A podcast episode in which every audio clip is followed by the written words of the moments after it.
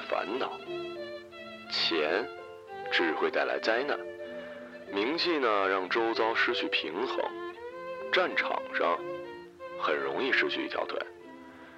因此，我什么都不再祈求，但求能喝一杯。这是歌德说的，这几句话就挂在李奔家的墙上，是原装德语。朋友还特意找西方书法家用歌德字体写了，裱好，在他去年生日的时候送过来的。李奔每天都花至少两分钟对着这句话。其实，人人都该每天花至少两分钟，对着什么都好，安安静静的。一定有所得，李奔这样想着。不过可笑的是，歌德说的绝对不是李奔的座右铭，却有呼应。送这生日礼物给他的朋友说：“这算是黑色幽默吧？”三年前，李奔失去了一条腿，虽然不是在战场上，只是一场小意外，最后他却得到了名利和女朋友。当他可以凭借着两条腿走路的时候，什么都没有，像很多人一样。想到这里，连李奔都忍不住笑起来。然后他从墙上歌德的画往左看，视线斜下地板，不远处就看到了自己的腿。手术切除掉的，站在那儿，像一盏灯。对，李奔把自己的腿。变成了一盏灯。当时他只是想到，反正腿要切掉，家里正好需要一盏灯，算是废物利用吧，非常单纯。不过单纯的人就是这样，单纯的一想到就要把自己的想法说出来，说出来之后才知道事情的复杂。也许就是因为李奔是个单纯的人，书虽然读的不坏，做事儿也算是勤奋，可一直找不到好工作，赚不到钱。拍过一两次拖都没有下文了，想不到人家是塞翁失马，他是李奔失足。是这样的，三年前的夏天下着大雨，就是那种南方汹涌澎湃，仿佛天在哭泣的那种大雨。李奔低着头走在路上，忽然不知从哪儿飙来一辆电单车，李奔只顾闪开，看不到路旁有一坑，如此这般就摔倒了。跌下的时候，他清楚的听到了骨折的声音。本来骨折也不是什么，医生按照一般的处理方法，把金属片放到小腿里，固定骨折的地方，让骨头慢慢长回来就行了。哼，谁知啊，发炎了。医生花了好些功夫对付，以为没事儿，过了几个月才发现了细菌，一直侵蚀着李奔的腿骨。太迟了。只有切掉，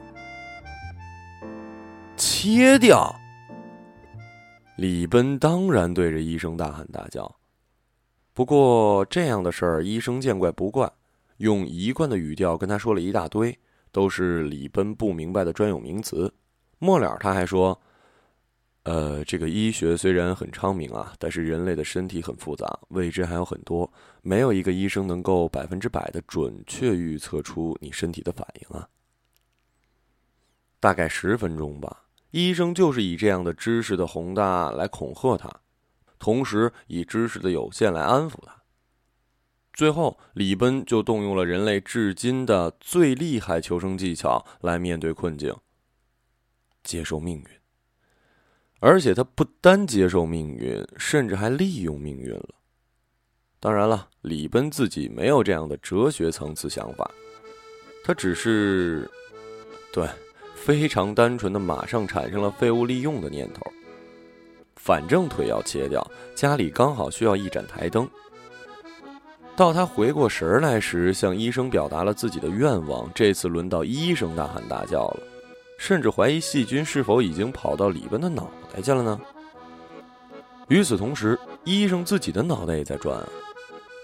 啊，切掉了的腿是否是属于病人的呢？一年到底，他究竟切过多少条腿？如果这些腿都能够废物利用，医生忽然想到了一个奇景：无数条腿，一条条横放在一个个钢琴架上，等待再用，再站起来。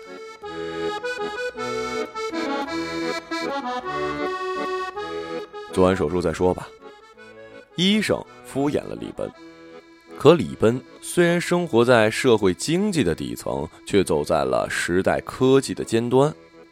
他等医生走远了，就拿自己的手机拍了几张照片，从不同的角度展示自己的坏腿，然后写下自己的大忌，最后还煽情的问：“生下来是我的腿，切掉了也是我的腿，谁敢说不？”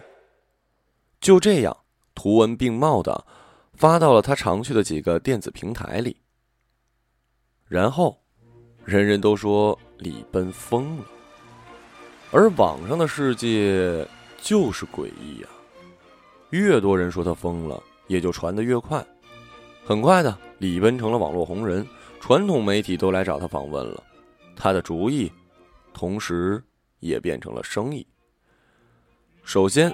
一家最近传出贪污丑闻的制药厂派人找他，说可以赞助手术，并且保全术后李奔的腿。要知道，手术要钱，保全这条腿也要钱，需要特制的有机玻璃瓶，也需要甲醛水，都是专业处理的。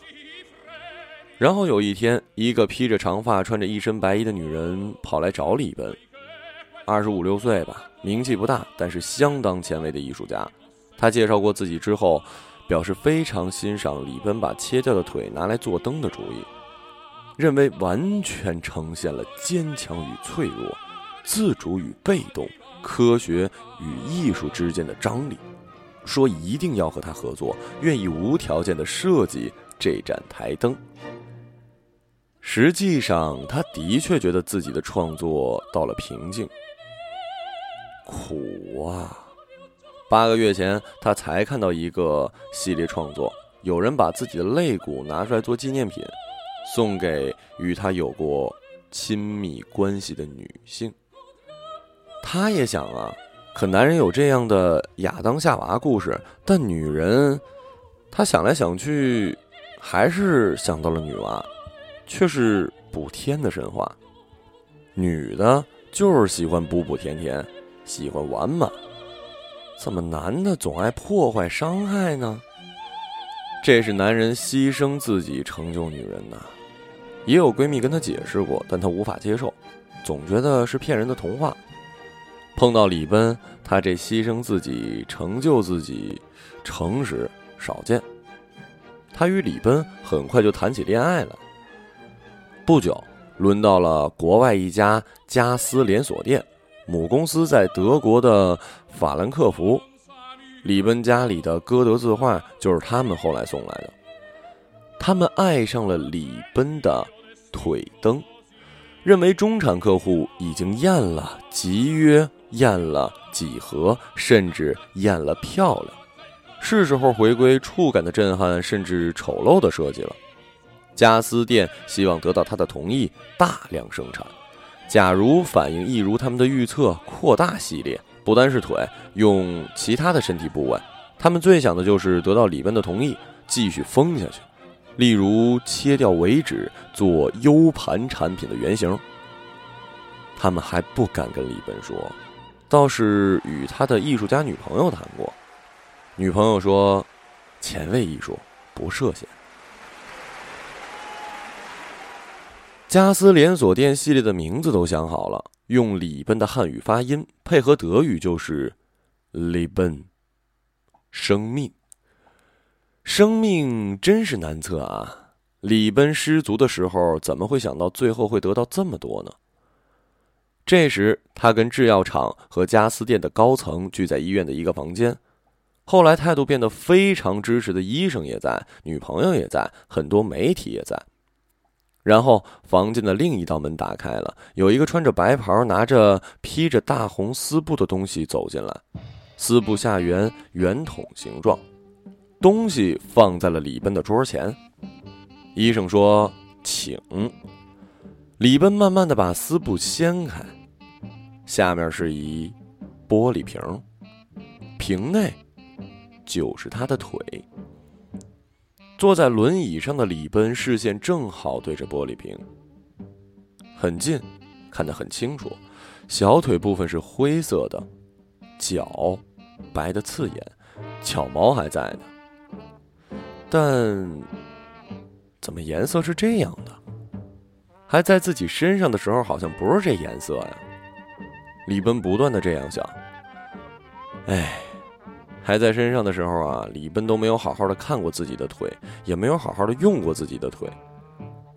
到了面对着他，李奔同时还有很多很多的计划，例如，到处都在教我们如何得到。李奔呢，他打算写一本书，教人如何失去。哦，不是失而复得。女朋友常常纠正他。又过了一段时间，李奔的书还没有出版，腿灯也没有大量生产。事实上，李奔这个人也没有生活在我们生活的地方。不过，请你相信，世界上的确有这样的一个人，他的确用自己的一条腿做了一盏灯放在家里，然后一到黄昏要开灯了，他就会想念起一切。再次明白为什么“足够”用的是“足”这个字。